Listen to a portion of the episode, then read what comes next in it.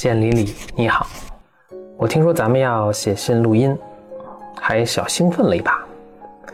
我曾经读到过这么一个说法，说纸在被发明以前呢，人们没办法写书信，所以出门在外的人呢，他要给家里报个平安，就只能找一个顺路正好要去他家那个方向的人，不远千里的呢去口头传达。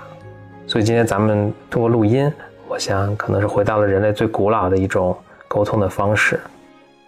你一定记得，咱们刚认识不久，有一次呢，在北京的奥森公园一起散步，走了一圈。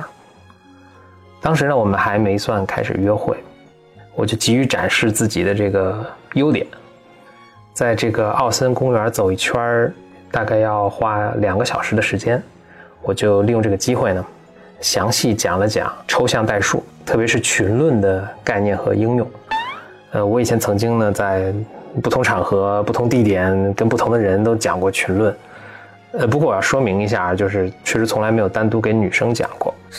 虽然讲了这么多次，但是每次的发挥呢，总有一些这个不满意的地方，唯独就是那次在奥森公园跟你在一起的时候讲的那个版本，讲的是酣畅淋漓啊，是一个完美的版本。呃，结果那次就成为我讲群论的一个绝唱了。之后我就再也没跟别人讲过。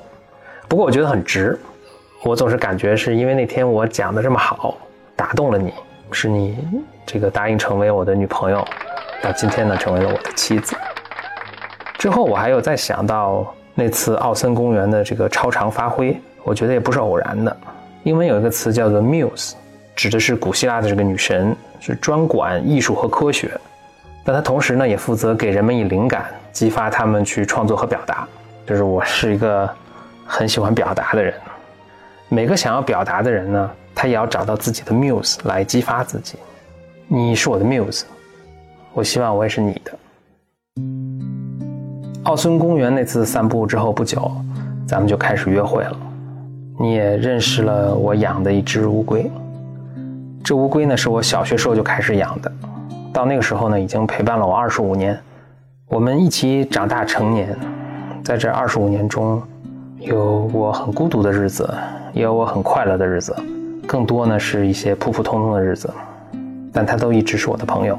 到了那年夏天呢，他突然焦躁不安，不吃东西，我带他去专门给乌龟看病的宠物医院，拍了片子，才发现他是怀了蛋，但是难产。他几个月都没有进食，也很痛苦。最终呢，不得已就冒险给他做手术。当时我焦虑的等在了手术室外，等了很久，好多个小时。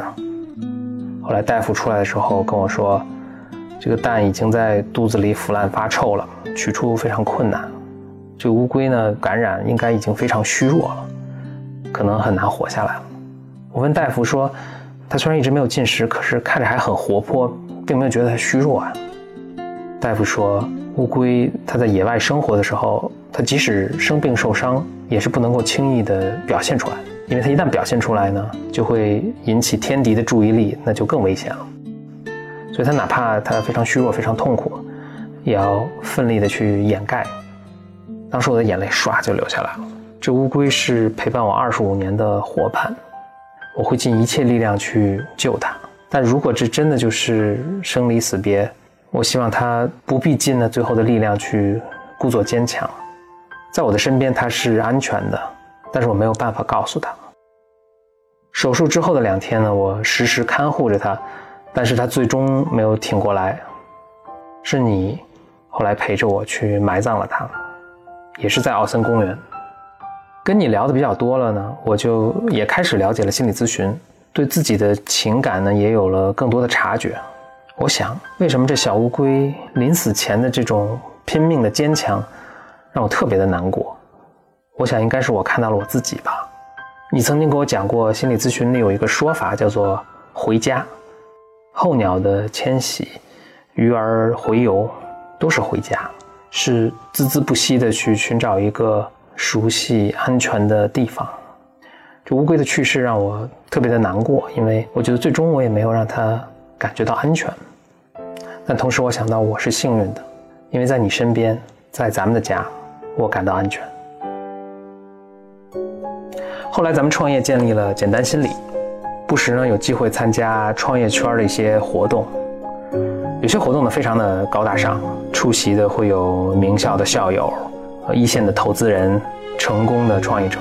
你我呢其实都不是很擅长在这种场合下社交。前不久呢我们就去了这样一个高大上的一个活动，但是当天呢本来我们已经很疲惫了，呃状态并不好，我振作精神呢。社交了一会儿，回头看到你，呃，略有倦意的就站在一边休息，于是我们就决定回家了。开车回家的路上，我们轻松了很多。我找出车里放着的那张 Clapton 的 CD，特别播放那首歌《Wonderful Tonight》，这是我们都很喜欢的一首歌。当时是北京已经入冬了，天也早早黑了，路上非常冷，我们就开车走在路上，听到了歌的结尾，就是那句 “I say my darling”。You were wonderful tonight。我想，这就是我们啊，这就是我们。